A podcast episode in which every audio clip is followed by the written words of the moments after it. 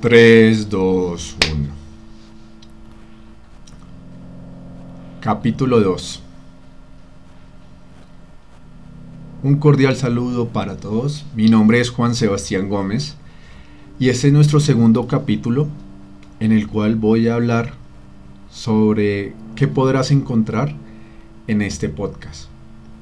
Como te comenté anteriormente, este es un mi nuevo proyecto donde voy a compartir parte de lo que he aprendido los últimos años en mi crecimiento como ser humano, en mi mindset como jugador de póker y como también lo que he podido experimentar con las personas que trabajo uno a uno y las charlas grupales que he podido dar de manera virtual eh, han servido a que los jugadores con los que he compartido mejores resultados.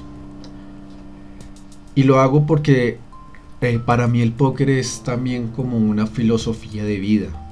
Al jugar al póker te permite entender y comprender si te lo permites ser consciente de tener una relación frente a la vida, saber que va a haber momentos donde todo va a estar fluyendo y todo te va a salir bien y otros momentos en donde no va a estar tan bien. Y que en esos momentos debes tener un gran control emocional, porque si no los tienes puedes llegar a, empeorar la situación, como lo puedes vivir en una mesa de póker. Cuando estás en tilt por los malos resultados y como tu mismo tilt y emociones hacen que esos resultados negativos perdonen más en el tiempo.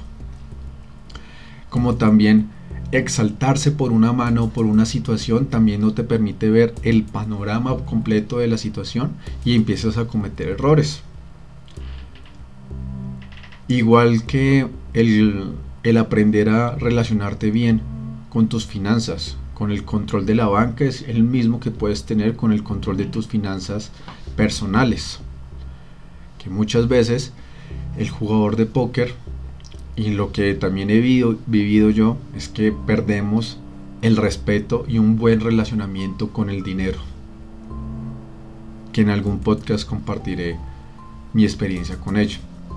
Entonces, eso aprendemos, la inteligencia emocional, el no tomarnos las cosas personales, el adaptarnos a cualquier situación, el aceptar cualquier resultado el ser disciplinado y constante en el proceso de aprender es lo mismo que tú puedes empezar a reflejar en tu vida, en tu diario vivir. Porque como tú te relaciones en las mesas, es lo mismo como te relacionas en tu vida. Entonces la intención es que en charlas de 5 a 6 minutos, imperfectas, pero a la vez perfectas por, por lo que te pueda llegar a servir a ti, aprendamos en diferentes áreas que puedes aplicar en tu vida y como jugador de póker. Para mí esto es, hace parte de un crecimiento holístico, desde la parte espiritual, desde la parte mental, desde la parte emocional y desde la parte física, brindarte diferentes herramientas para que mejores tú, tu mindset, mejores tus creencias sobre el juego sobre tu propósito como jugador o a lo que te dediques, siendo consciente de eso, generes mejor confianza en ti y en el proceso y te vuelves aún mucho más productivo. ¿Y cómo lo logras? Pues aprendiendo de otros.